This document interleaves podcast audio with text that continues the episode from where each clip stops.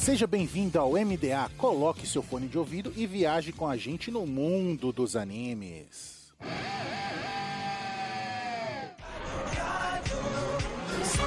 Se liga aí, Ruffy. Se liga aí, Zoro. Se liga aí, Nami. Se liga, aí, liga aí, liga aí, liga aí, liga aí, vai. Essa história de um lá pra grande linha atrás de um tal de tesouro de pirata. Vou merecer, ser rei dos piratas, isso é você. Yayo, yayo, yayo. Seu nome é. E Estamos ar com o MDA. Seja navio pirata ou uma nuvem voadora, viaje com a gente no mundo dos animes. E nessa semana, vamos viajar no mundo live action One Piece. Ação de ação pra arrebentar com o rei dos piratas. Vai lá brincar. Eu sou o Raul e podem ficar tranquilo que eu protegerei os seus furicos. Sou eu? Geralmente, né? Aqui é o Hulk incrível que conseguiram deixar o Zoro gostoso até no live action. Que isso, cara? Não, não tô mentindo, pô. Novo Pix, se o Zoro chegasse no seu ouvido e falasse assim, você só tá bem porque eu protegi o seu furico, você ia tremer? Ah, cara, ele estaria desmaiado aqui. Te sentiu cutucando atrás, aí ia falar, né? Isso daí é a sua Sandai Kitetsu ou é o seu hack do rei? Sandai Kitetsu é bom. Aqui é o Lucas e o melhor personagem do live action foi o Boguinho. O Boguinha. Bonzinho demais. e eu sou o Anse e eu só vi o live action pela história. Aí corta pra cena a, a Nami agachada. É a 10 de 10, né? É a Emily Rude, né? Tem que respeitar a Emily Rude. Eu não tinha reparado que ela tinha aqueles colchão, rapaz. Ela é a 10 de 10, né? Exato. Ela tá tranquila. Enquanto tiver o live action, ela tá com vai ganhar mais, muita grana, né? Vai fazer 70 papéis. Vai. Ela já era fã de One Piece antes de fazer a série. Ela não é 10 de 10 à toa, né? É. Oh, ela, ela via muito anime. Você viu as lives dela? Não, mas, pô, de entrevista, tudo, né, pô? Que ela deu pra Netflix, tudo, essas coisas. Não acredito muito nessas entrevistas da Netflix. Se a Emily Rude disse, eu acredito, cara. Exato. Ah, é verdade. É o famoso matinho e o gado, né? Ela balança o matinho, você tá lá. É, cara. Acho que ela pode, pô. Ela pode tudo. Pra descobrir se foi um truque da Netflix ou se a Nami realmente é fã de One Piece. Após o e-mail.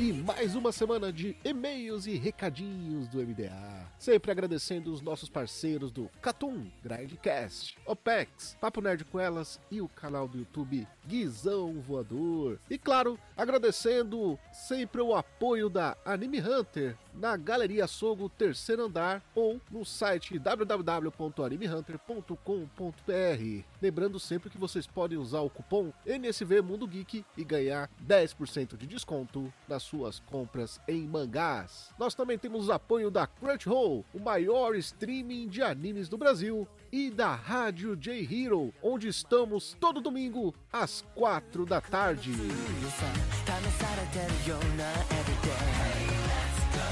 言い訳で小さくまとまる気なくて飛び出した世界は荒ぶるのル De volta nos e-mails para nome original One Piece. Ação, aventura, fantasia, comédia e história de vida. A gente tem que deixar isso muito claro. Em português, maiô.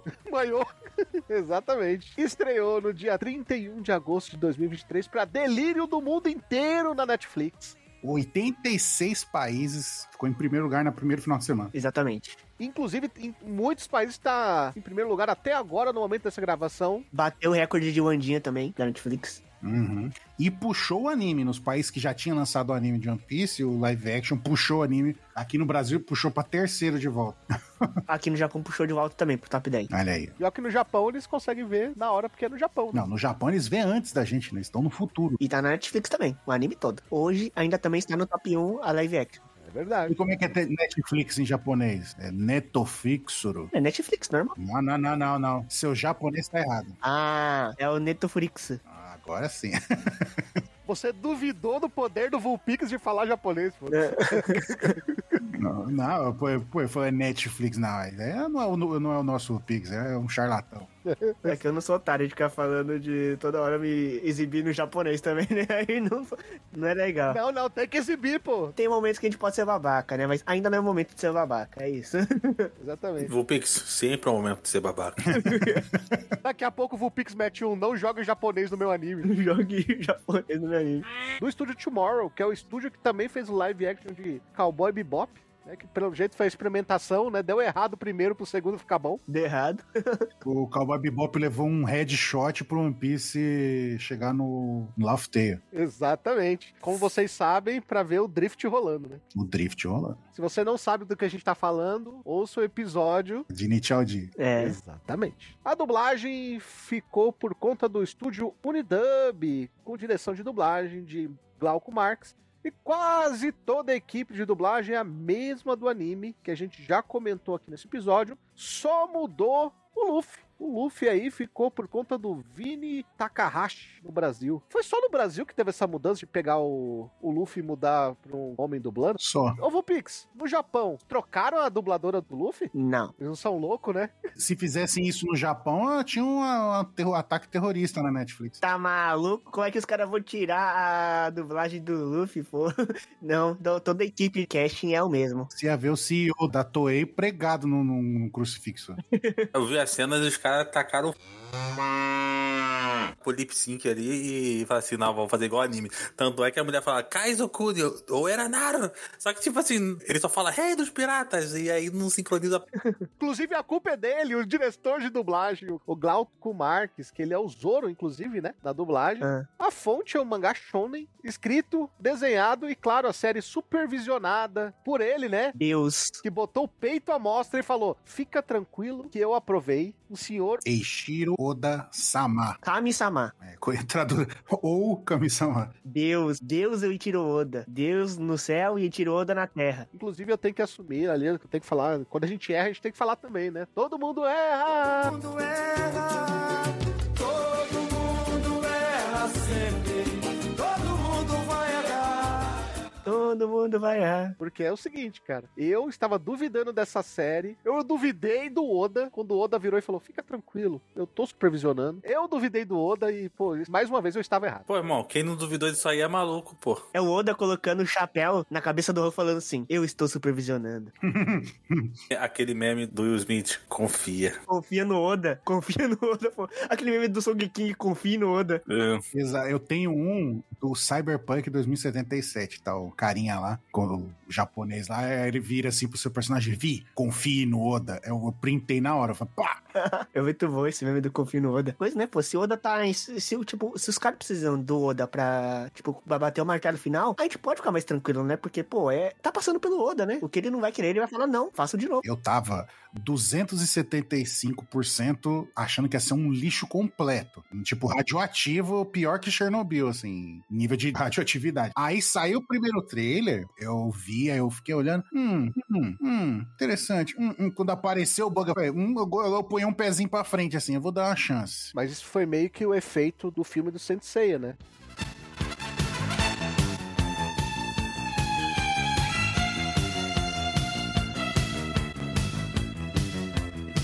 Não, o filme Sensei, eu tava um milhão, eu tava um abismo de distância de desconfiança. Ele saiu, foi duramente criticado e você vê que logo depois é, o pessoal já começou a comparar com a série da Netflix antes de sair trailer, antes de sair qualquer coisa, a ponto do Oda ter que parar os afazeres dele e ir lá e escrever uma carta falando, gente, tá tudo bem. Então, quando ele escreveu a carta, eu falei, opa, agora tô mais tranquilo. Na real, a minha preocupação foi mais quando começou a sair aquele conteúdo de Yu Hakusho. Eu falei, meu amigo, É. One Piece tá na mão desses caras também. Porque alguém acha que o, o Yu Hakusho vai ter metade do carinho que teve One Piece.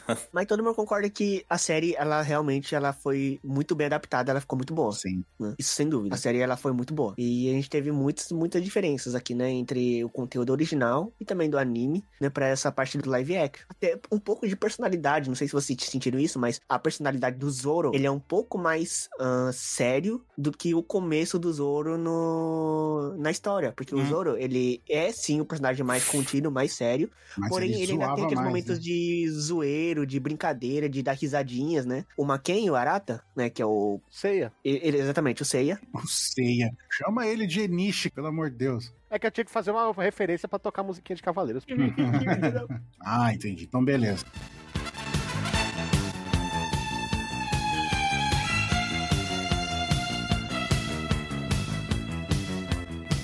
Voltando, o Maken Arata, o, do, o ator do Zoro, ele tenta dar um pouco de descontraída, por exemplo, tem a cena do primeiro episódio, quando eles estão lá na base da marinha, né, do Capitão Morgan, e os três se juntam lá naquela arena. Nesse momento já apareceu a bunda do Hero Mepo, né? Já, já apareceu a bunda do Real Map, que era o conteúdo escrito ali da Netflix, nudez explícita, né? Era, era a bunda do Real Map, a nudez explícita. Para quem achava que ia ter pelada lá, Todo mundo, no desde explícita, hum, Nami, ou nham, nham, nham, nham, nham. Aí ele vem lá, é, o- é o map. aí aparece o Real Map com a bunda de fora. né? Todo mundo sempre achou, no começo da história, que o Real Map era um cuzão, até ver essa cena e ver que é verdade mesmo. Que ele realmente é. O Zoro, ele até tenta dar umas brincadas de um jeito diferente, né? Mas a gente não vê aquele Zoro é, dando muita risada, né? super zoeiro como ele era no começo, né? Ou aquelas super farpadas no Sandy, né? Mas ele ainda tinha aquele um pouco do, do Zoro. E eu achei isso legal, tá? Assim, quando eu peguei a, e fiz uma comparação das personalidades dos personagens relacionadas ao anime, você vê que o trabalho que foi feito é mais uma questão de tornar mais é, plausível no mundo real e natural do que ah, anime. Até a questão do Luffy, que o Luffy, pô, no, no anime, ele é um completo tapado. Ele, tipo assim, o moleque, ele é. tipo, Ele não tem cérebro. E o Luffy da Netflix, ele não é um Luffy tão tapado assim. Ele, ele, ele é um Luffy muito mais bobo do que burro. Ele é um cara muito mais bobo do que burro. O Luffy do live action, ele é bobo. Ele não é sonso que nem ele. É um cara, tipo assim, bobo que tá nem aí pras coisas e tem a personalidade dele. E, mas, mas, assim, foi, foi legal porque, apesar dessa alteração, as convicções do Luffy estão ali ainda, entendeu? Sim, sim. As convicções e os princípios dele, né? Acho que foi muito importante de preservar esse- essas duas coisas, né? Do personagem Luffy. Então, assim, até pra questão é, que o Luffy no anime, ele tem muito aquelas caretas e tem coisa que não dá pra ficar fazendo no live action. Então, assim, foi. Apesar dessas mudanças de personalidades, não são grotescas, assim, mas é questão realmente de tornar mais plausível Eu achei que ficou bom. ficaram bons. Eu vi algumas pessoas criticando, mas eu, no- eu no geral, assim, se fizesse um Luffy exatamente igual ao do anime, eu acho que ficaria muito estranho. A gente sempre reclama que eles fazem o- o- as adaptações de anime, assim, os, os- é, as adaptações muito caricatas, e aí fica aquela sensação até de pastelão, saca? Posso falar uma coisa? O personagem Usopp, ele ficou perfeito. Ele ficou perfeito. O Usopp ficou perfeito, cara. É, Não podia ser diferente, cara. O, o jeito que estão trabalhando. Eu só senti falta do medo do Usopp. Eu achei que ele tinha que ser um pouquinho mais medroso. Mas é que tá no começo ainda, pô. E outra, ele ficou com medo sim, pô, ele saiu correndo, que nem ele, ele sai no, no anime, no mangá, no Arlong, é normal. É que o Arlong é o primeiro vilão que realmente, assim, gera um medo na equipe geral, né? A gente vai morrer. É. Pô, pessoal, aí a gente viu o Sup chapadão, velho, de cachaça. É, verdade. Fazendo dancinha e tudo. Eu gostei da parte quando. Aquela festa comemorativa após a derrota do Arlong, né? Que o Usopp tá contando as mentiras dele de que, ah, ele derrotou todo mundo do Arlong Park sozinho. Gostei de como eles adaptaram essa parte, porque é a parte do Usopp mentiroso, né? Contando suas histórias de mentiras, se exibindo, né? Falando que ele é o maioral, tudo. E o povo, o bando todo ali olhando ele contando as histórias. E o Luffy nem aí, né, pô? Deixa ele contar as histórias dele. No final, porque antes ele se incomodou. Eu sou, mas eu sou o capitão. O pessoal, deixa ele. É, agora não é o momento. Sabe o que eu achei curioso? É só, só- só uma curiosidade mesmo, assim, né? Que todos os atores do elenco principal, né? Os cinco tripulantes do Bando de Chapéu de Palha no East Blue, eles são de lugares diferentes, né? Todo mundo. Tipo, o Inaki Godoy lá que fez Luffy, ele é americano, né? O Makin Arata é japonês, né? O, a Emily Rude, ela é americana. Acho que o Sandy, ele era britânico. Britânico com mestiço de alguma outra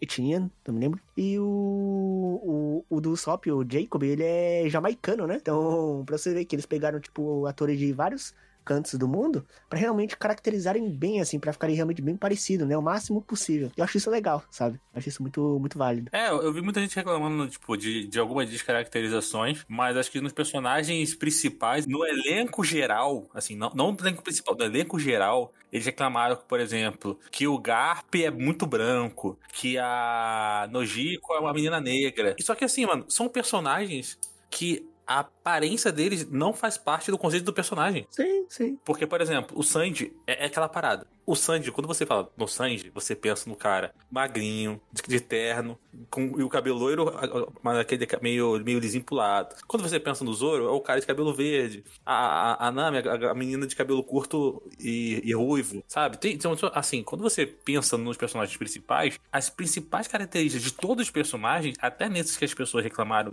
que estavam descaracterizados, estão lá. O que é a principal característica da Nojiko quando você pensa na Nojiko? É uma mulher alta de cabelos azuis. Ela continua sendo uma mulher alta de cabelos azuis. Eu vi o Garp todinho. É o gorrinho dele.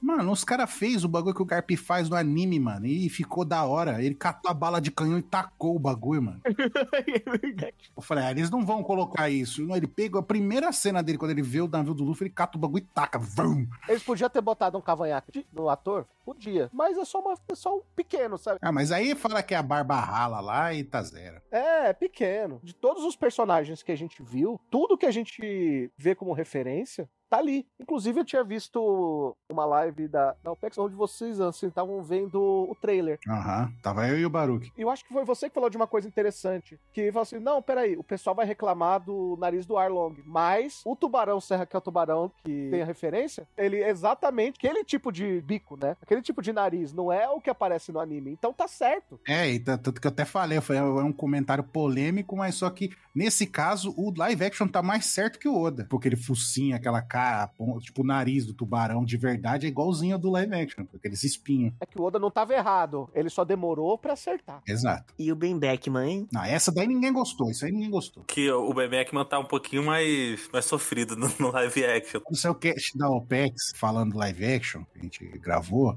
o 27 ele reclama disso o cast inteiro.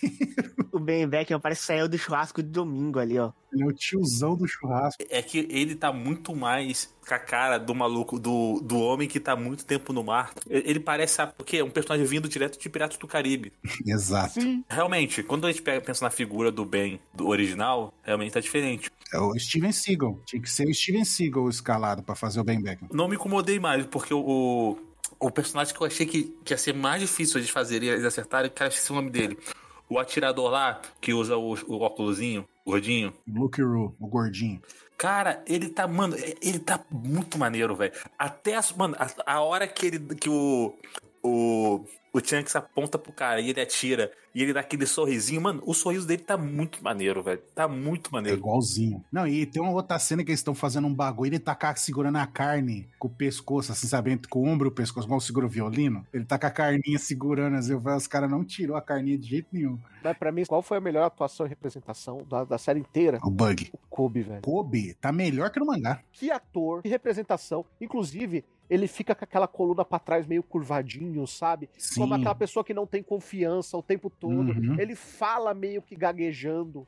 Mano, é maravilhoso. É o Kobe que você espera, né? Porque é aquele cara que não tem confiança em si mesmo no começo da história, né? Eles tinham vários desafios de conseguir traduzir os personagens pra um mundo real. E eles foram muito felizes, mano. Assim, por exemplo, o Mihawk, mano. O Mihawk, e- eles conseguiram trazer aquela figura do Mihawk que... É, o Mihawk, mano, vamos pensar pra analisar. É um personagem que é impossível ele não ficar com cara de cosplay. É aquela barba, barbinha. Não só a barba, aquela lente ficou embaçada, mas Ficou, ficou. tem cara de lente. Mas a interpretação do cara é muito foda, velho. Ah, sim, ele é bom ator. Aquela cena do finalzinho, quando ele chega pra entregar o cartaz pro, pro Shanks, que. pro Shanks, que ele. Mano, que ele, ele- ele olha assim pro lado, "Ah, uma bebida não fará mal. Pô, mano, eu, eu, eu, eu imaginava o Mihawk fazendo aquilo. Você vê o Mihawk, né? E aí o Shanks fala assim: eu, eu ainda consigo dar conta de tudo. Aquela cena ali foi, mano, aquilo ali foi muito maneiro. Ah, é, e ele fala assim: ah, você tá seu braço. Meio homem, né? Não quero lutar contra o meio homem. Eu nem vou perder meu tempo com você, né? E sabe o que eu acho interessante? O próprio Shanks. Eu vi o trailer e falei, cara, o que, que fizeram com o Shanks? é um dos personagens mais icônicos da série. Me perguntaram no Twitter, na live, nessa live, Raul, que, que você falou aí, eu- eu- o pessoal perguntou no chat, eu respondi do mesmo jeito e vou falar aqui de novo. O, o problema é que esse bagulho, os caras entregou, tipo, pra um cara com um nível de qualidade de fotografia igual a minha. Aí ficou uma bosta o Shanks na, na, na foto lá. Então todo mundo xingou. Mas só que o cara ele ficou ótimo de Shanks. Eu falei, mano, só foi, fui, tipo, fui eu tirando foto. Ficou uma merda. E vendo a série, eu entendi. Porque é aquela questão, acho que o Lucas comentou no começo, né? Do personagem parecer sofrido ali do mar. Cara, na moral, o Shanks, ele tá ali com aquela cara de alcoólatra sofrido, Bebum, de bebum, sim. sabe? É isso que eu quero ver do, do Shanks, porque ele é isso. Exato. Eu tava querendo ver o pescoço de cavalo do Shanks. É.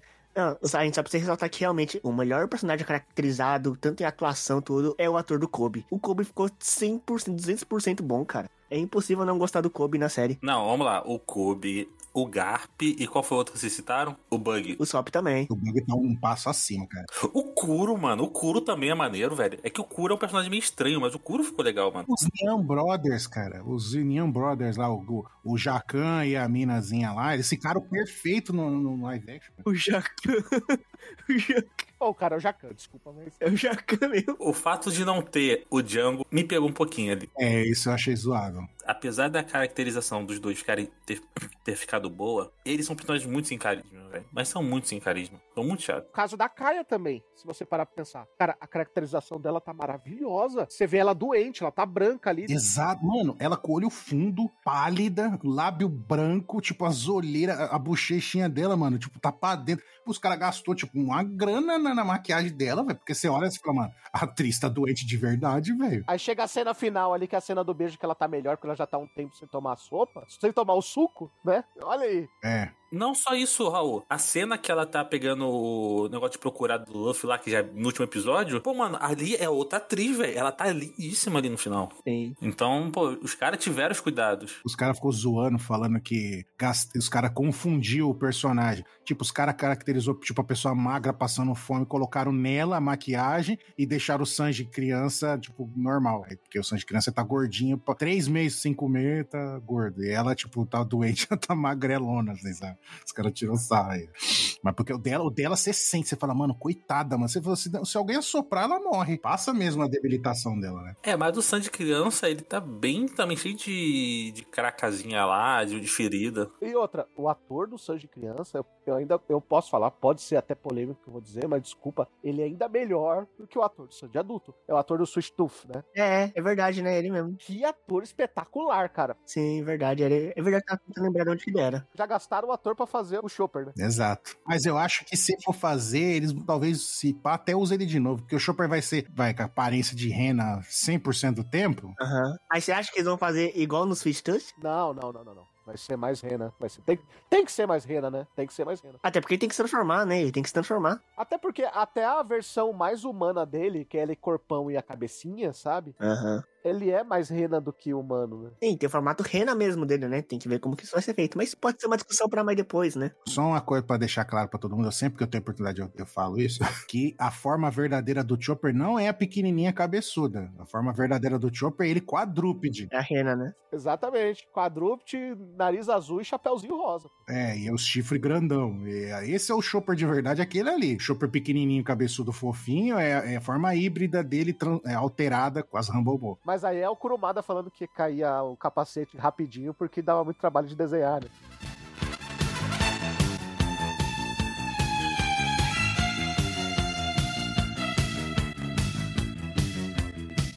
Exato. É, o Kurumada é um vagabundo. Ou Oda, né? Tipo, ah, Mestre Oda no- nos SBS, né? Mestre Oda. O Chopper, quando ele era criança lá, que lutou com os, com os parentes dele lá, até que aí quando ele vai buscar o cogumelo, ele, aí ele volta com o chifre quebrado, aí depois ele tá com o chifre inteiro. Não, é que ele colou no chapéu. Oda é um sacana também quando ele quer, né? É, ele colou no chapéu, então tá por tipo, o chifre tá quebrado mesmo, tá o tempo todo. É, Eu vi que teve uma entrevista do Oda, né? é, dessa parte da Netflix. A Netflix, durante a produção, eles perguntaram pro Oda se eles podiam colocar set, é, eletricidade, né? No set de gravação. Né? Porque, tipo, o Baratie precisa de eletricidade, essas coisas, né? E o Oda ele tinha dito que ele nunca chegou a pensar nisso, né? Porque o mundo de One Piece, assim, não era muito assim, tipo, movido com energia e eletricidade, né? Tipo, a gente pode ver mesmo que ele chegou a comentar que ele perguntou se não podiam colocar coca, sabe?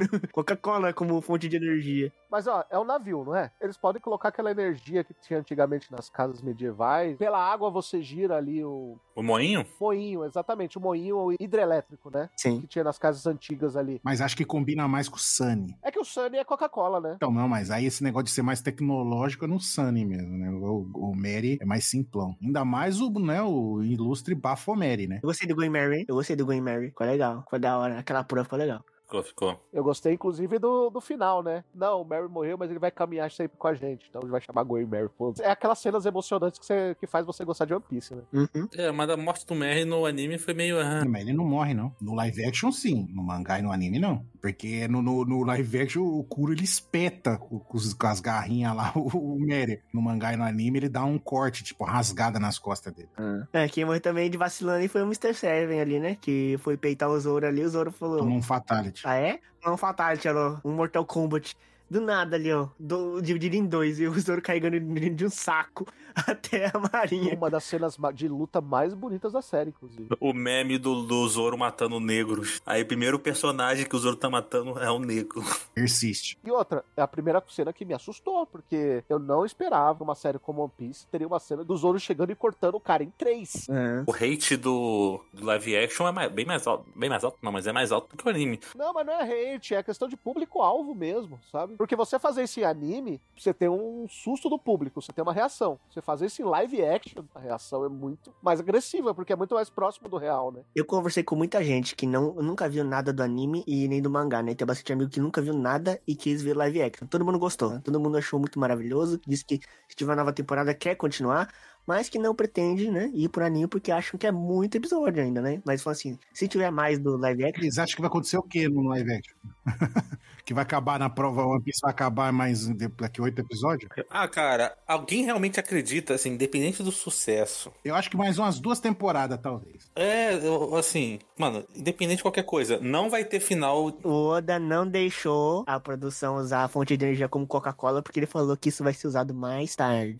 Então não sei, né? Pelo menos umas duas temporadas acho que rola. Eu acredito que todos os Mugiwaras vão aparecer. Coca-Cola tá feio com o Frank. Então, se aparecer todos, vai, vai, vai até Holy Cake, né? Até ele, Holy Cake né? até o ano pro, pro Jinbei entrar. Mas aí que tá. Como que a Nami e, os, e o Zoro foram apresentados na série? É verdade. É que o Jimmy já foi citado. E ele já, exato, e o Jinbei já foi até citado. O Arlong lá, quando o, o, o Capitão Rato fala assim: ah, não, os homens peixes podem ser até Chichibu- Chichibukais hoje em dia. Aí fala assim: Arlong. Também outra, outro termo que foi citado, o termo Chichibukai. Não, mas, é, mas já é citado cedo, já. Citado. Não, mas é por causa do Mihawk, pô. É o Mihawk desde o começo. Não, a única coisa que eles notaram foi o Jinbei. Que o Jinbei não é citado aí. É citado. E, e, ó, detalhe, o que que acontece? A Nami já fugiu, o Luffy já derrotou o Tom Krieg, o- aí estão indo com, o- com o Zoro lá no barquinho, tá o Sanji, o Luffy e o, eu acho que o, o Johnny, ou o Yosako, não lembro qual dos dois. Aí estão no barquinho indo, aí falando assim, nossa, aquele cara lá que enfrentou o Mano Zoro, ele é perigoso, não sei o que. Aí o Luffy, ah, é, não sei o que. Aí ele fala, é, ele é um dos Chichibukai, são sete piratas, corsários, não sei o que, não sei o que, não sei o que. E esse cara que a, que a Mananami pegou o cartaz, tá indo atrás, ele é o Arlong, ele é um tritão, é um sereiano, ele é um sereiano e ele fez parte da tripulação do Jinbei. Eu não lembrava disso, não, filho. Só que aí, aí o Oda, né, mostra as silhuetas dele, né, que mostra ter, tipo, sete caras igual o Mihawk, assim, tipo, mosqueteiro. Mas, mas o contexto é bem diferente, né? Fala, pelo menos. Não, é diferente, mas, mas ele fala. Porque o Arlong, mano, é- é- é- eu, eu gostei porque a forma como o Arlong cita o Jinbei é bem marcante, né? Que ele fala assim, o Jinbei é o idiota, não sei o que lá. É porque ele ficou puto, né, porque o Jinbei virou o Chichibukai. Ele virou amigo dos humanos, entre aspas. né? Isso. Algo que também foi muito bem trabalhado, viu? O fato do, do Arlong ali e, o- e o ódio que ele tem com os humanos. A gente vê mais ou menos na, na série, né? E a gente vai entender isso muito melhor pelo próprio Jinbei ali no, no arco do, do Sereiano, né? Que a gente vai ter flashbacks e tudo mais. A gente vai entender tudo que o Arlong passou. Inclusive, a gente teve um cast aqui que a gente falou desse arco. Sim, e, cara, e você vê que na série a gente consegue entender muito melhor, sabe? Desde o começo, até porque, né? A série já tem o futuro escrito, mas É, então fica bem mais fácil. é, da, da Foreshadowing. você sente a dor do Arlong, né? Ele não aparece só como um vilão naquele momento. É, ele tem um. Ele quer, tipo, subverter, né? O preconceito, tipo assim, agora é minha vingança e tal. Mas, é, assim, mudando de assunto, não- mas não muito, eles estão falando da questão de, de comparar com o mangá, e eu citei o, o caso do Django. Nesse arco do Arlong também tem um personagem que deveria estar e que não está, né? Que é o Hat. Exatamente. Ele não tá, é um problema sério. Não, os dois personagens, tanto o Hat quanto o Django, são personagens que voltam, mano. É aquele negócio, né? É um problema sério se a série for até lá. Voltar. Se a série for até o Novo Mundo. Teve um monte de gente que falou com ele que, que assistiu a série e ficou interessado em ver continuação. Tá, Al- alguns não quiseram, não quer ver o anime nem o mangá. Mas tem gente que vai querer continuar seguindo pelo mangá e o anime. E aí, quando chega lá na frente, aí fala, mas quem que é esse cara? Ah, a gente encontrou lá na do Arlong. Ah, mas não lembro dele. Então, mas, o, por exemplo, o Django, o Django aparece em Impel Down. Eu Não lembro se ele aparece antes, mas eu lembro do Django em Impel Down, não é? Ele tá lá nas prisões. Não, o Django não, pô. Não, não, o Django reaparece, não é na, na Impel Down?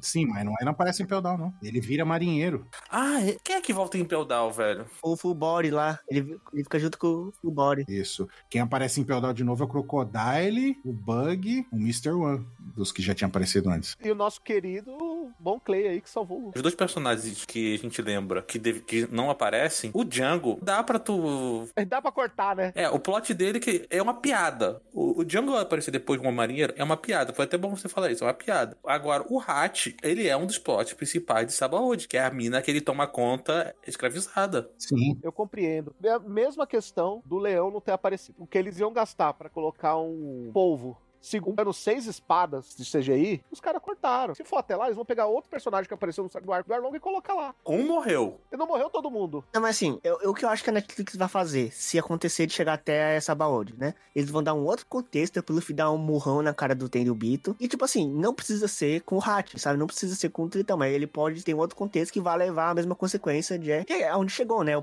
do- no Tenryubito. Aí sim, tipo, eles vão, é, como que se diz? Eles vão, não vão gastar tanto com o orçamento do que fariam tendo um Hat, né? Um povo de seis braços com seis espadas. É só dar um outro contexto, falar, vai ficar assim, sabe? Tipo, é um pouco triste de terem cortado um personagem tão importante da série, né? Pro live action. Ele virou uma estátua. Então, e dá pra trabalhar bem, né? Mas tem que ser bem feito essa mudança. E é algo que preocupa. Outra coisa que preocupa. Eles tiraram duas coisas muito importantes dessa, da série original do Eiichiro Oda, né?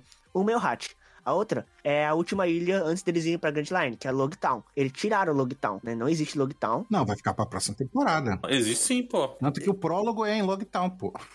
Eles tinham pré-anunciado que seriam 10 episódios. O último episódio já, já ia ser eles chegando lá na, na cachoeira ao contrário e eles cortaram, né? Eles cortaram dois episódios aí da série. Mas então a segunda temporada começaria em Logtown. É isso. É, parece seria eles indo lá, porque tem um arco que é... Porque, mano, o Lo- Lockdown não tem como pular, Não tem como pular. porque aparece o Smoker, aparece o Dragon, a espada do Zoro ganha. O Smoker, por exemplo, ele já, já apareceu. E o Dragon também. É, o Drago no prólogo, né? Com a roupinha verde. Então, mano, vai ser um dos primeiros arcos da segunda temporada. E o Labum, hein? Ah, mas vai ter que ter, né? Não tem jeito, né, cara? É um episódio só. e É, mas não bom, eu não acho que. né, não- Eu eu não acho ela tão problemático, não. Eu não acho que vai ser tão longo. Eu não acho que eles vão lá entrar na Labum e o caramba 4. Eu acho que vai ser uma coisa muito mais rápida. Será que o Luffy vai dar o soco no olho do Labum também?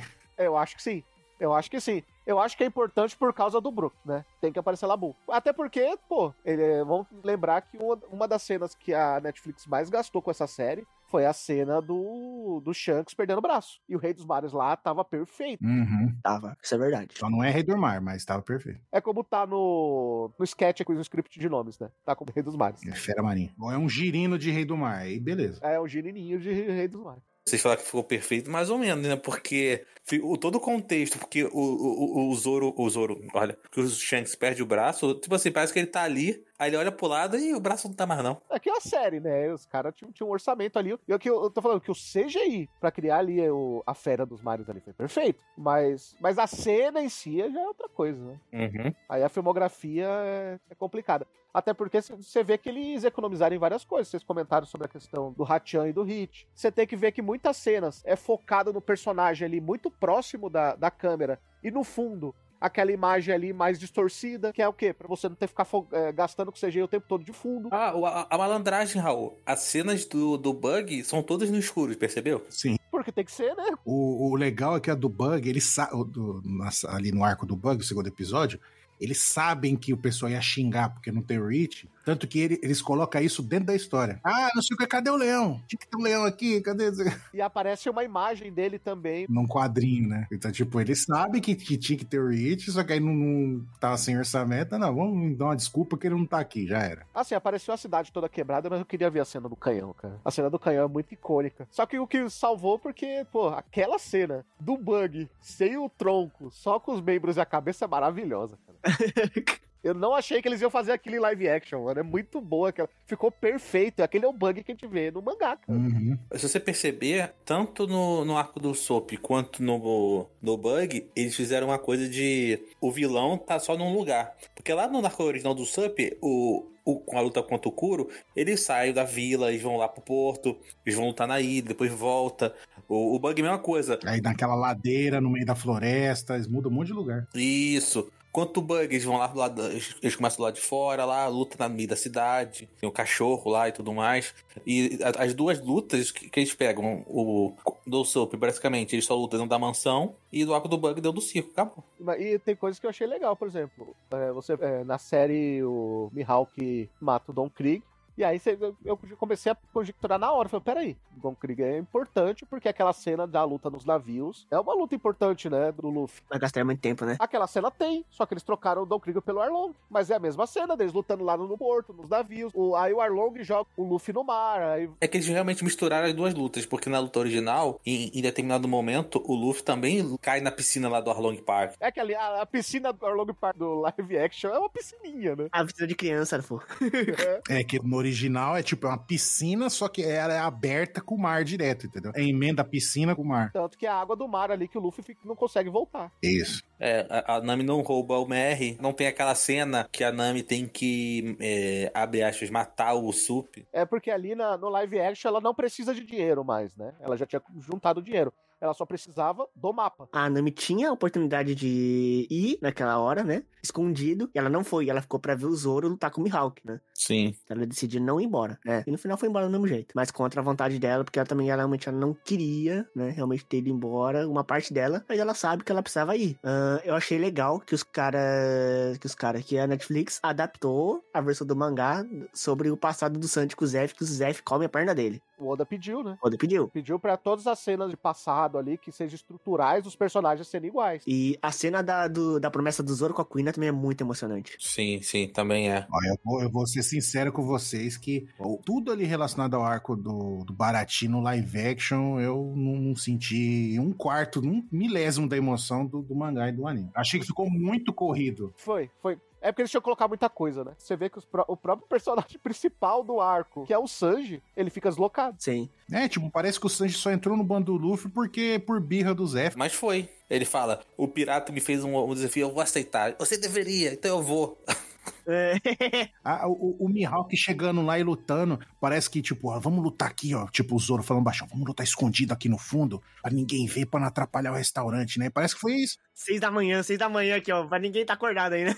sabe? Tipo, mano, eles, se eles tiverem o capricho de fazer a cena do Mihawk arregaçando o bando do Don Krieg, mano, pegava a mesma cena e jogava ali no Barati e destruía tudo ali, mano. Aí ficava pelo menos parecida. Aí Podia fazer do mesmo jeito, o Don Krieg durar um milésimo de segundo. E que cena linda, hein? Quando começa é, essa cena da luta, que, que ela abre o amanhecer com o quê? Goimeri, o Luffy sentado no topo do Goimeri, o fundo Baratier e amanhã. É, Nossa, é linda aquela cena, é Cara. linda. é muito bonito. A fotografia ficou, ficou incrível naquela. Agora, uma coisa que eu duvidava e eles fizeram foi a faquinha, né? Que eu falei: ah, eles não vão fazer a faquinha. Eles não vão fazer a faquinha. A cena da faquinha. Fizeram a faquinha. Tinha que fazer, pô. Mas aí que tá, é mais uma cena que tem a ver com o passado estrutural de personagem, porque Sim. você vê que não foi no barco, mas foi ali no porto, mas tem a cena do Zoro levantando a espada e fala, colocando a mão na cara e falar que nunca mais vai perder. Sim. Não, se não fosse a, fa- a faquinha ali, é o tipo símbolo pra mostrar humilhação, velho. Tipo, olha como é que é insignificante perto desse cara. A diferença, tipo, o nível de poder. É, dos dois é absurda. Tipo, nun-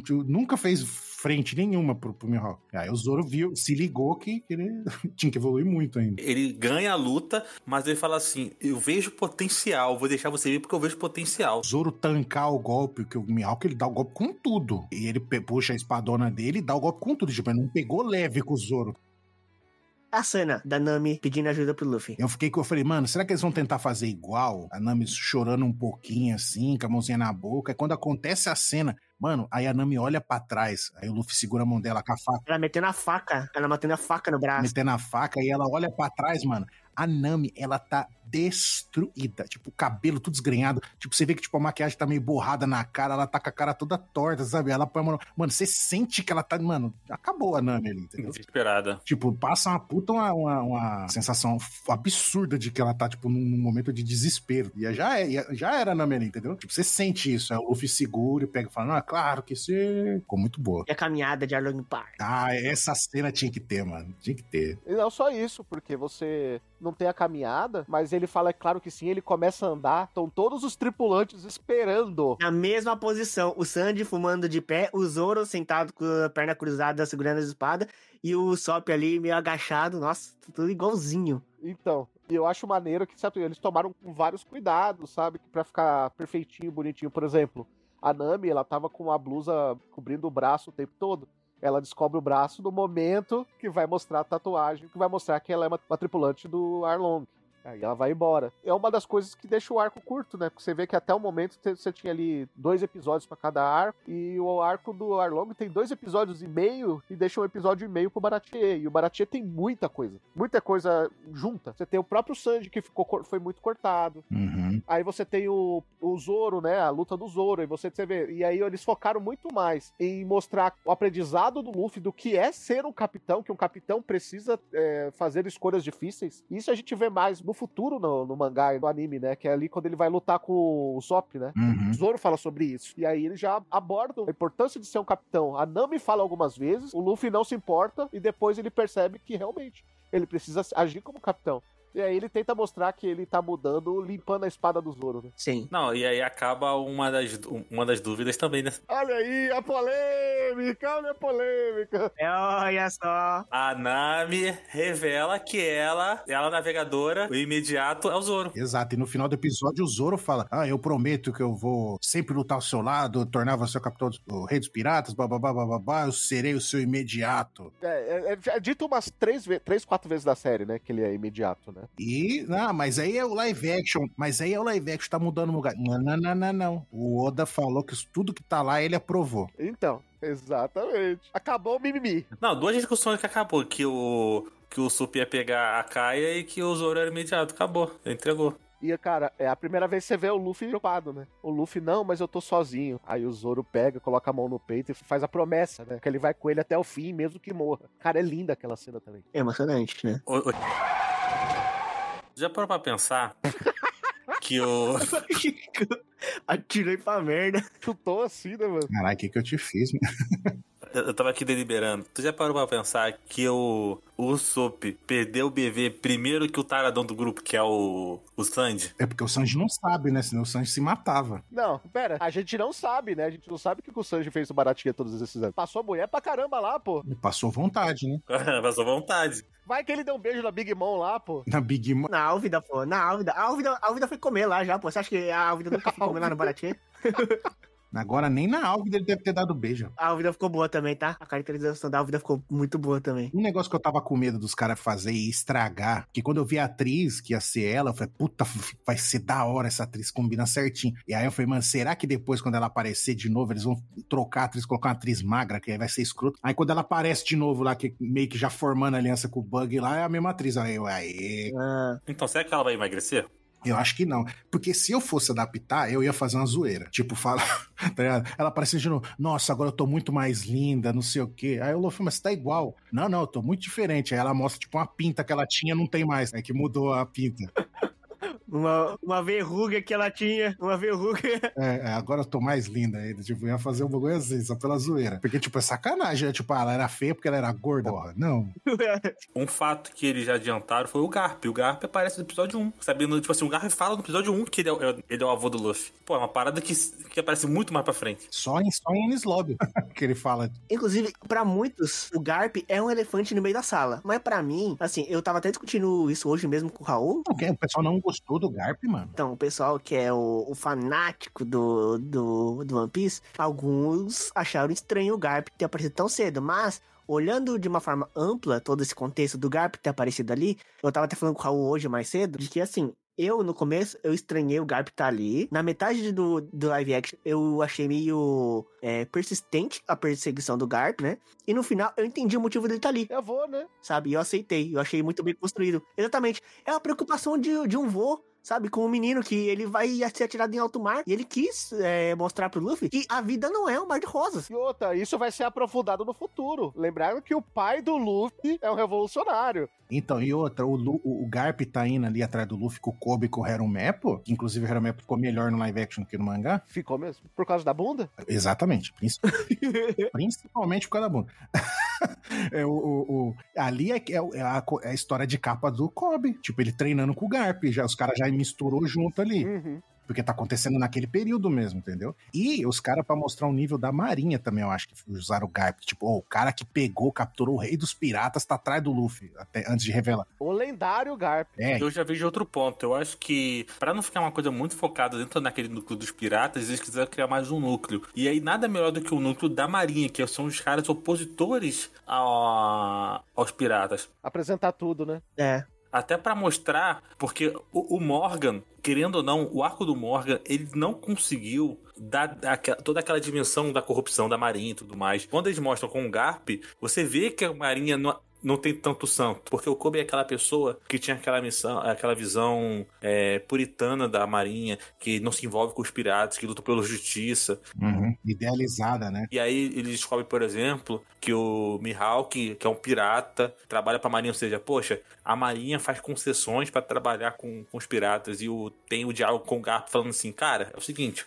a justiça não é igual pra todo mundo, você consegue viver com isso? E eu gostei que o Kobe, ele peita o Garp, tipo, ele fala, fala, não, não gostei da sua decisão, tipo, se você quiser me punir, depois você pode me punir, mas você não vai pegar o Luffy, né? É- Isso ele fala lá na parte quando o Garp vai querer ir de encontro com o, o Luffy lá em Arlong Park, que tem a parte do Nezumi, né? O marinheiro Nezumi que tá lá no barco do, o- do Garp, né? Inclusive, o Garp usa hack da observação ali, né? O, o Luffy vai dar o, atacar o Garp, um socão. Aí o Garp, tipo, vai dar um close no olho do Garp, assim. O Garp move só um pouquinho a cabeça, assim, desvia do golpe do Luffy. Então. É, mas se isso aquilo não foi hack da observação, eu não sei o que que é. É um movimento parecido que o Luffy faz quando ele tá é, desviando do, do pacifista. Uma das primeiras cenas que quando o Luffy volta, Isso. Exa mas perfeito, perfeito exemplo, perfeito. É verdade. que o Luffy só fica mexendo, a- o pacifista tá atirando e ele só fica balançando a cabeça. Tchiu, tchiu, tchiu. Exato. Tipo, é, é tão preciso o reflexo que, tipo, ele não precisa mexer o corpo inteiro, ele só mexer um pouquinho e desviou do golpe do Luffy. Sim, sim. Então, tipo, acho que já foi uma amostra de, de hacker. E, e quando o Luffy acorda o Zoro também, lá, que tá em cima do Zoro, que dá um berrão lá, aquilo pra mim ali foi um hack do rei ali. É, o hack do rei com o próprio Shanks, né, velho? O Shanks ali. Sim. Porque quando o Shanks encara a fera no mar, ele dá. ele- o, o, o live action ele faz questão de focar nos olhos ali do Shanks. Então, você que fica assim, quem tá acompanhando só o live action, fala assim: opa, o cara é brabo, mas não sabe por que o cara é brabo. A gente que conhece assim, não, opa.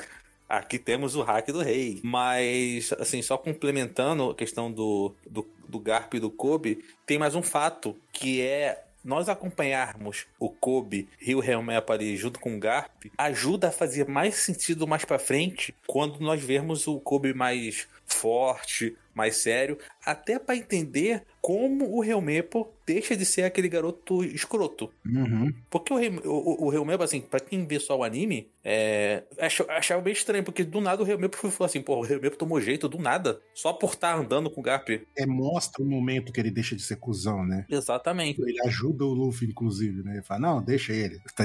Ele apoia o Kobe. É, ele chama até o Kobe de amigo, mas depois ele corrige, não, ele não é amigo, ele é um companheiro. mas no fundo é amigo, né, pô? Eles viraram amigos, é isso. Então foi legal que complementou. É como eu disse, eles mudaram muitas coisas de cronologia ali. Como eles vão seguir isso mais pra frente, eu não sei. A única coisa que eu realmente lamento é que perdeu um pouco do impacto da revelação de o Luffy ser o neto do Garp. É o que faz muita diferença, na verdade, né? Ah, mano, é uma baita revelação, mano. É uma baita revelação, com certeza, mas ela ia ser uma grande revelação tanto antes quanto depois, né? E tipo assim, pro contexto da história de agora pra frente, até chegar na onde era pra ser revelado, não tem importância se ele for revelado agora ou mais pra frente, né? Eu acho que na próxima temporada, a- pelo menos na segunda temporada, certeza que vai ter. Isso aí eu acho que é fato já. Na temporada 2. E aí provavelmente eles vão adaptar até Alabasta. Eu, eu chuto, assim. Acredito que sim. Já foi dito que o script já tá tudo montado, né? Agora eles tão, vão começar a gravação. Ah, então, então- então, beleza. Então dá pra falar mais com mais certeza. O roteiro já tá finalizado da segunda temporada, né? É, não, não pode começar ainda porque tá tendo a greve dos atores também, né? Junto com os produtores também. É, Sim, então perfeito. Então o que eu vou, o que eu vou teorizar aqui, acho que dá pra ter mais certeza então. Que eu acho que Garp, o Kobe e o Helmepo vão dar uma sumida na próxima. Sim, de vez em quando eles ainda vão aparecer, mas quem vai ser o, o marinheiro que fica enchendo o saco perseguindo eles o tempo todo vai ser o Smoker. Tem que ser, né? Até porque ele aparece na última cena, né? Ele é o pós-créditos, né? É, ele vai ficar, ele que vai ficar causando. E se, tipo, vai, imagina que tem outra temporada também. E aí, numa outra temporada, vai ser tipo um outro marinheiro, tipo, sempre trocando assim a- os caras que ficam caçando o Luffy. mas na terceira temporada não precisa, porque eles vão estar na Ilha do Céu. Lá não tem marinheiro na Ilha do Céu. Aparece o Aokiji, pô. É, vai ter um Alkid. Ah, tá. Verdade. Ah, tá, tá. Entendi. É, realmente verdade. Faz... Aparece algum almirante nesse meio tempo? O Aokiji. Não, antes do Aokiji, na, na, em Skypiea. Não. Nem o Sengoku, né? É, os outros só vão aparecer lá na frente. Como assim não tem nenhum almirante? Tem o Kobe. Do futuro almirante. Olha os caras, bicho. Quer dizer, se ele quiser, né? Ele diz que ele quer se tornar almirante, né? Ele quer se tornar um posto de almirante, então. Se ele seguir os passos do Garp, não. A primeira coisa que ele aprende com o Garp é não quis ser almirante, senão não poderia fazer o que quisesse. É. Uhum. E a gente sabe que o Kobe é um menino que quer fazer as coisas do jeito dele. Ele é a nova geração do Garp. né? Ele é a nova geração, exatamente.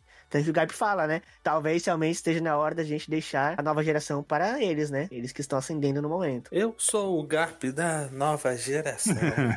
Muita coisa assim, só vendo mesmo como eles vão fazer. Porque a gente tá falando assim, ah, na próxima temporada não aparece o almirante. Quem garante? É, exato. O que me preocupa é, é um pouco mais futuro. Eu tava conversando sobre isso com o Anse antes da gravação. A gente já vai ter um personagem ali que é meio bicho no- na próxima temporada, né? É o Chopper. É o Chopper. E eu acredito que o Chopper só vai. Só vão focar nele na cena que ele tiver que falar alguma coisa e, sabe?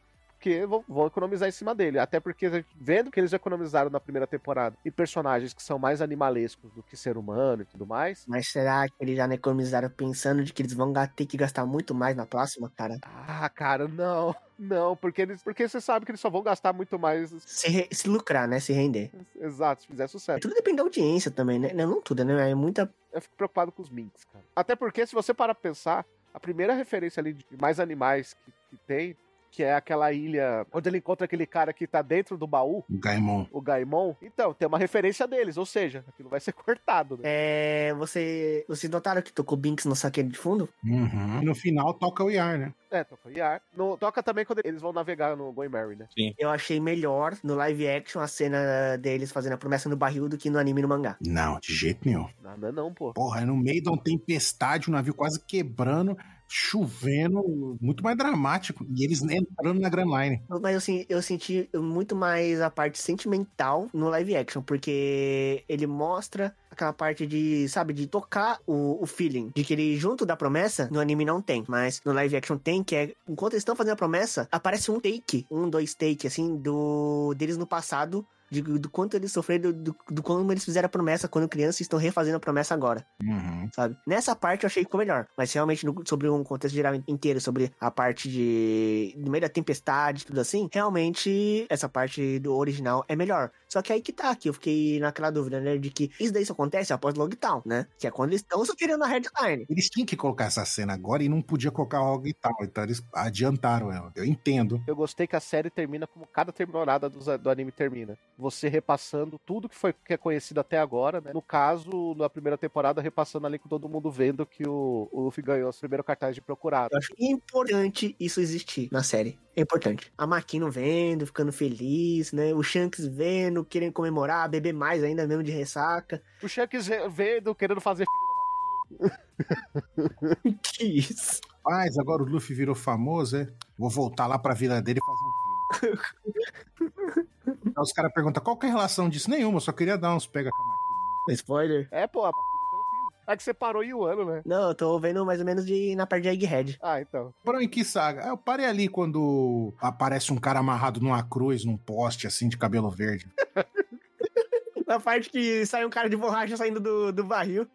Ah, Parece o Chaves de borracha saindo do barril. É o Chaves de borracha. Cara, ou seja, o cara só viu a abertura do bagulho. né? Eu parei ali onde cortaram a cabeça de um cara, né? Com todo mundo assistindo. ai, é que, tipo, o cara não viu nem a abertura do bagulho, né? Uma, uma outra coisa, a parte de dublagem, né? Eu achei tudo, ele praticamente dublado em português do Brasil, né? E eu também fui pegar as cenas mais marcantes, né, da série, que a gente sabe quais são as cenas mais marcantes, né? Que é a cena do, do começo, a cena da promessa com o Kobe, do Luffy Kobe, a promessa, a despedida do Sanji no Baratier, aí tem a promessa do Zoro, As duas promessas do Zoro. Aham, as duas promessas do Zoro, tem a cena da Nanami pedindo ajuda e a cena final do Arlong Park, que é quando o Luffy levanta dos escombros de, da casa lá do Arlong, do Arlong Park e grita pra Nami que ela é companheira dele, né? Eu achei quase todas as cenas melhor na dublagem japonesa, mas não sei se isso é por costume, né? E também por eu estar acostumado com a voz da dublagem original dos personagens japoneses. Mas uma coisa que eu achei interessante de diferente na dublagem japonesa é que quando o Luffy levanta dos escombros lá do Arlong Park, tá todo mundo preocupado se o Luffy tinha vencido ou não a luta, o Luffy levanta, né? E na dublagem japonesa eles falam uma coisa diferente do original e diferente do português do Brasil. O Luffy, traduzindo assim pro português, ele diz o seguinte: Nami, você é a minha, e ele dá uma pausa, a nossa companheira. Tipo, ele não fala você é minha companheira, né? Fala a minha e depois fala a nossa, né? Pra demonstrar que é tipo amigo do bando todo, sabe? Uhum. E tem essa diferença do original, que eu tentei prestar bastante atenção e faz uma diferença do live action, né? É algo interessante, assim, também, sabe? Mantém a frase original e também dá uma evidência de que não é só a amiga dele, né? Mas sim o grupo todo aceita ela, né? Como uma companheira. Eu achei isso bonito. Uhum. Tô com uma dúvida. Você tá falando com a propriedade aí do como é que foi no original, em japonês. Até parece que você sabe japonês e mora no Japão, mano. Um amigo me contou. Um amigo me contou. Um amigo te contou, né? O Oda, o Oda. O meu vizinho. O Oda me contou. Meu vizinho. Bebi com ele ontem. Do... Eita! Pode ser, você não sabe quem é. Às vezes ele passa na sua rua e você não sabe. Até descobrir que eu sou o Oda. Então. Tá, tá, tá. Eu sou. Faz sentido, né? Porque naquele no cast do inicial dia a gente, já- você contou qual que era o One Piece, né? Ah, olha aí. O Vupix era criança em fase terminal que o Oda contou a verdade. Foi tão absurdo que até melhorou. Esse podcast não pode ir pro ar. O Oda não vai deixar. Não, agora já foi. Você já contou qual é o One Piece, pô? É, todo mundo já sabe o que é o One Piece. Agora já era. É o Drift. Se o Vulpix não aparecer mais na semana que vem, já sabe o que aconteceu. Então. Os Hitman do Oda matou. Os que time do Oda. É. Vai vir o Aço Word, a CP0. Não, só os carinhas assim, com terninha, assim, com pistola com silenciador. Acabou. Exatamente. Você falou de dublagem. Vou falar pra você. Eu assisti o original com legenda, porque eu sou monoglota, não sou que nem o Pix. Assisti a, a adaptação do, do anime da Netflix, né? Dublada. E. Cara, essa adaptação foi a que mais me incomodou, cara, na questão de dublagem, viu? Me incomoda muito essa questão de toda vez que é uma obra que eles sabem que vai explodir, que tem tons de comédia no meio, eles querem fazer aquela representação que eles fizeram nos anos 90 e o Hakusho e nos anos 90 deu certo. Eles querem repetir o que aconteceu com o Hakusho e com o Street Fighter Victory. E que vai ficar datado. E aí eles ficam fazendo aquelas frases de efeito que são datadas. E dessa vez foi muito pior, porque essas frases de efeito que eles colocaram datadas são datadas nos anos 90. Eu salvei o seu furico? É, sabendo seu furico, eu tô só a capa da gaita. Cara, isso é muito Hakusho, cara. Por exemplo, no One Punch Man funcionou melhor porque pelo menos eles usaram conceitos e frases que eram atuais. Aqui não, no One Piece eles estavam colocando frases, querendo fazer piadinha, frases de efeito, com frases dos anos 90, 80, cara, e eu não sei porquê. Mas como tá no original, não tá piadinha, não? Pode até tá piadinha, cara, mas o problema é você colocar essas frases de efeito que ninguém sabe mais o que que é hoje, mas o pessoal sabia nos anos 80 e anos 90, que é datado. Mas eu ainda uso o capo da gaita. Sei lá, cara, eu não senti tão incomodado, não. Na verdade, eu, eu até gostei. Eu tava vendo algumas cenas, tipo, do. A, a- por exemplo, a do, eu lembro do Bug. Que o, quando o Bug. O, quando o Zoro e o Sandy devolvem o corpo pro Bug, e aí ele fala que vai dar no pé, não sei o que lá. Pô, mano, aí eu tava vendo a versão em inglês. E a versão em português. A versão em português, por causa da piada ali, que ele fala, eu, eu, eu vou, eu vou meter o pé, uma coisa assim. Eu não lembro justamente qual é a frase. Mas eu lembro que ficou muito melhor, mano. Absurdamente. Porque fala assim, "Ah, valeu, galera, tô indo embora. O inglês, pelo menos, não conseguiu passar aquele tom irônico do bug e falar assim, valeu, falou. O inglês não conseguiu passar essa vibe. E a cena, você sente pela cena, até porque leu o mangá, que a cena era. O, o, o, o bug tava tirando tipo, um sarro ali. Talvez se fosse uma direção mais como você quer, talvez, é, mais um por um, eu acho que ia se perder muito. Mas eu acho que deveria ser mais atual. É questão de ser frases mais atuais. O problema é que usaram muitos termos, né? Algumas frases de efeito ali, que eram frases de efeito dos anos 90, cara. Essa é a questão. Capa da gaita, cara, pode ser que você use, mas não é um negócio atual. 90% das pessoas não sabe o que significa isso, entendeu? Tudo bem que você usa, tá tudo bem, sabe? Mas não é uma parada atual. É, furico também é esquisito. Dá no pé é uma coisa que você vê até hoje. Tudo bem, sabe? Funciona. Ah, é uma frase que ainda é atual mas tem frases que elas se tornam datadas com o tempo. E a maioria das frases que foram usadas ali eram datadas. E acontece muito, cara. Não aconteceu, não foi com uma, duas ou três séries que aconteceu isso. Isso acontece muito, e principalmente quando eles falam, ó, a série tem tons de comédia, viu? A série vem de, anime e tem tons de comédia. Aí os caras colocam algumas referências de, de, frases que eram usadas lá em Yu Hakusho. Eu tô vendo um dia que eles vão colocar, ah, eu sou Toguro. Exato. Eu, eu não tive esse, esse incômodo, não. Eu, eu, eu, entendo, mas eu não tive essa sensação, não. Mas isso é só da adaptação em português. Eu não tenho problema nenhum com, com o roteiro, com o texto, sabe? É só com essa adaptaçãozinha. Também não tenho problema com a dublagem em geral. Acho que a dublagem é, é ok entendeu? É boa como é a dublagem do anime, mas eu, esses termozinhos assim, me tiram um pouquinho da série, sabe? Dito isso, vamos para considerações finais e notas para One Piece, o live action. Quem diria que um dia veríamos um live action de One Piece. Não, você falou com a entonação errada. Tinha que falar One Piece, a série, versão Unidub. Versão brasileira, Unidub, São Paulo. Tudum. Tudum. O miserável é um gênio. Maravilhoso. One Piece live action, né? Como o Raul diz, quando a gente ia pensar que a gente estaria fazendo um podcast para falar de uma live action do One Piece e que a gente teria gostado. Pior, né? É isso que é mais surreal. Tinha tudo para dar ruim. Tinha tudo para dar ruim. Tudo, tudo, tudo. Desde o começo. Quando eles anunciaram que ia ter um live action, a preocupação era muito. Era gigante, CG, poderes, adaptação. Ah, história muito comprida, muito longa, não sei o que. Vai ter que amarrar isso com aquilo. Ficou bom. Ficou, ficou muito bom. Ficou muito bom. A série ficou muito boa. A caracterização ficou muito boa. Os atores são incríveis. A forma que mudaram o roteiro também ficou ok. Porém, eu ainda tenho algumas pulgas atrás da orelha quanto a terem cortado algumas coisas que realmente são necessárias, né? Talvez eles possam mudar isso mais pra frente, mas até lá a gente acha isso meio esquisito, né? Tipo, a, não colocar o Hat, né? Que é um personagem super importante na série. É muito curto o tempo para desenvolver o arco do Baratier, então a gente não conseguiu pegar é realmente o que que mostra, né, o lado humano do Sandy, né? De que o Sandy, ele realmente, ele sente que ele precisa estar ali no Baratier porque ele tem uma dívida com o, o chefe Zef. Não é como no original que o Luffy teve que insistir milhões de vezes pro Sandy sair e o Sandy só decidiu ir quando ele escutou do próprio Zef de que o Sandy cozinha muito bem, mas é que ele não teria uma vida que ele quer, o sonho realizado, se ficasse ali naquele restaurante. Então o Sandy entende por meio dessas conversas escutando escondido e aí ele decide ir embora, né? Uh, eu achei que perdeu um pouco desse peso. A parte que o Sanji ele não se ajoelha, se deita ali chorando, para mim é ok, né? Não precisa ter tudo isso mas mostrou o Sandy realmente super agradecido, isso achei ok. Mas tem aquelas coisas que, assim, que realmente eu acho que hum, podia ter isso aqui, não podia? Tipo, uma cenazinha, sabe? Um takezinho só, não podia ter, sabe? Eu acho, assim, que a série ficou muito, muito boa. Muito, muito boa, mas ainda tenho umas coisinhas que eu achei que podia ter melhorado, que eu só podia ter só colocado, sabe? Que satisfaria o desejo do, do espectador que já é fã da obra, assim. É o fanservice, né? Eles teriam colocado mais fanservice e umas partidinhas bem pequenas. Para mim é um 9,5. Nossa, é alta. É, eu sou fanboy de One Piece, cara. Você não vai ver eu dar nota baixa pra One Piece. Gostei muito do live action. Eu foi. Superou, assim, imensamente minhas expectativas. No que foi chegando nos trailers, foi passando, né?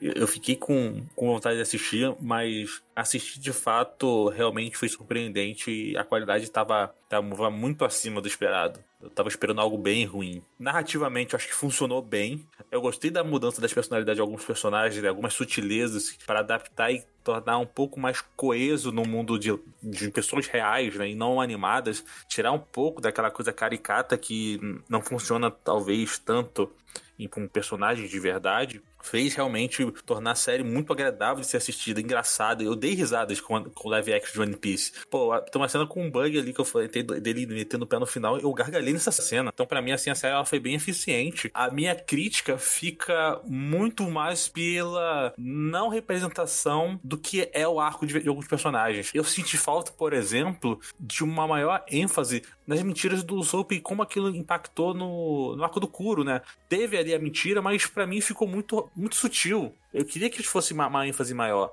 assim como eu queria que no arco do, do Baratier também tivesse uma ênfase maior na questão do, do Zef, da relação dele com, com o Sanji, né? A despedida fosse um pouco mais pesada dramaticamente. É, o arco do Zop, de novo, pareceu, em alguns momentos, ter um arco mais do Zoro do que do Sanji, do, do que do Zop, porque você tem ali o, o- todo o flashback ali no poço do- da época da Queen e tudo mais. E eu não sinto que o flashback do Sup teve o mesmo peso, entende? Então, eu sei que eram apenas oito episódios, era difícil, mas eu não consigo deixar de perceber esses defeitos assim que realmente foram coisas que me incomodaram. Eu queria ter mais ênfase na carga dramática de alguns personagens que eu acho que poderia ser mais completo, né? O One Piece é uma série de ação, de comédia, mas também é uma série de drama. Então, por causa dessas falhas, eu vou ficar com 8,5. Vou tirar um e-mail por causa da falha dramática. Porque, pra mim, o live action de One Piece ele falha na- no drama.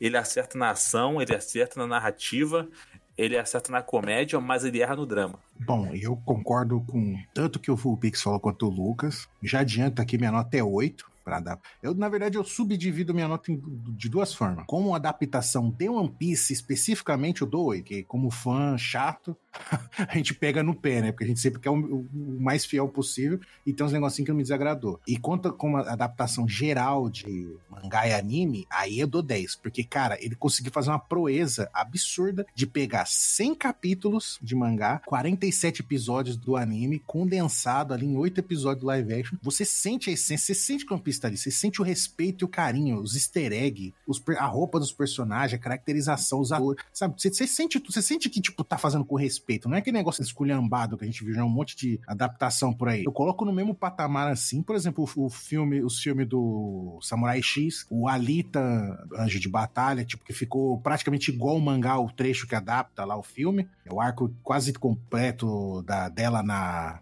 na cidade da Sucata, né? E ficou perfeitinho, assim. Tá tudo ali que tá no mangá. E o One Piece, esse arco, ele praticamente tá tudo ali. Não tá 100%, mas, tipo, considerando a- a outras adaptações terríveis, é, radioativas que a gente tem por aí, então ele é ótimo, tá? Por isso que, como adaptação geral, dou 10, como One Piece eu dou 8. Porque essa parte do Baratie, cara, me pegou demais. Porque, tipo, tudo ali. Você vê que tá. A essência tá lá. Só que não tem o mesmo peso, entendeu? Tipo, o Sanji, o passado do Sanji, tipo, eu fiquei whatever. Ainda mais que eu tinha assistido recentemente o arco do Baratie no, numa- no anime. E aí eu vi aquilo ali, cara, ficou gritante a diferença, assim, a falta de emoção que teve. O, o- a luta do Zoro com o Mihawk tá igualzinha, mas, tipo, não tem o mesmo.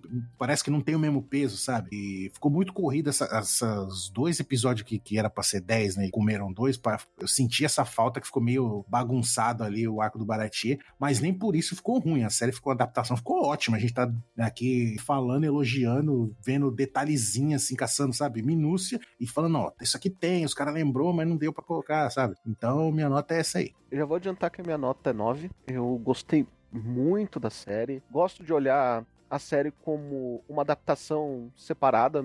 Eu não gosto muito de ficar comparando com anime, com mangá, pra, ah, isso aqui foi melhor aqui, foi melhor. Isso é particular meu, porque eu acho que a série tem que funcionar como uma série e eu acho que One Piece funciona como- muito bem, como uma série live action. Porém, ela tem seus defeitos, né? E, e os- um dos maiores deles tá ali no excesso de coisas que tem no Baratie. A série tem oito episódios, né? A Netflix gosta de fazer séries com oito episódios e não foi diferente com One Piece. Fico até um pouquinho preocupado com o futuro, né? Porque se tem 47 episódios do anime no, no primeiro arco, o segundo arco, que é Alabasta, tem 70 episódios ali pra adaptar e provavelmente a, Netflix queira adaptar também em oito episódios. Então isso me preocupa um pouquinho, né? Mas o que eu vi até agora tá legal, sabe? Tá tudo ali, tudo que a gente queria ver, tudo que a gente precisava ver do original do mangá e tal, da história intrínseca de cada personagem, tá ali. Algumas coisas poderiam ter sido melhor, algumas, algumas coisas poderiam ter tido mais tempo de tela. Acho que sim. Eu acho que quem mais sofreu nessa história toda foi o próprio Sanji, né? Sanji, ele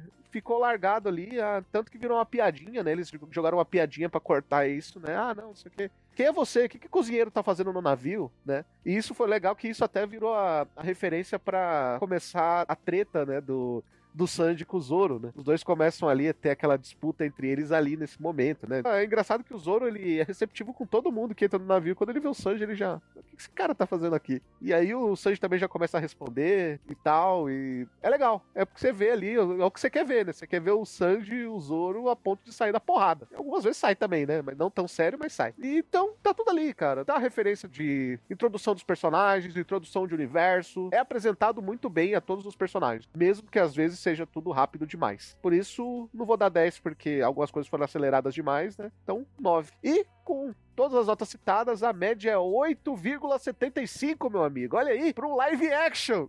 Isso é inédito. Isso é inédito no MDA, amigo. Pro inadaptável One Piece. Tem que lembrar que é o que, que era comentado antes. Não, Battle Shonen não dá pra ser adaptado. O Luffy é um pirata que estica. A gente tem que lembrar que nem a Marvel conseguiu fazer CGI de borracha direito. Falando de Quarteto Fantástico e tudo mais, né? E o Luffy tá aí, muito bem adaptadinho. Obrigado. Numa série, né? Não foi nem um filme.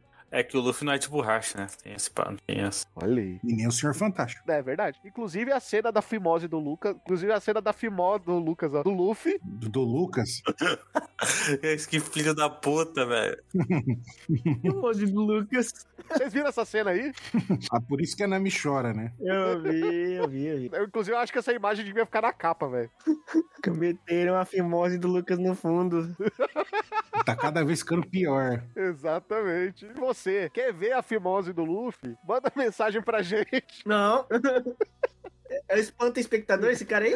Espanta cast? Tá acabando, né, velho? É porque o pessoal já tá na hora do pessoal ir pra casa. Tá na hora de dormir. Tá acabando esse, esse cast aqui mesmo. Tá acabando o MDA, né?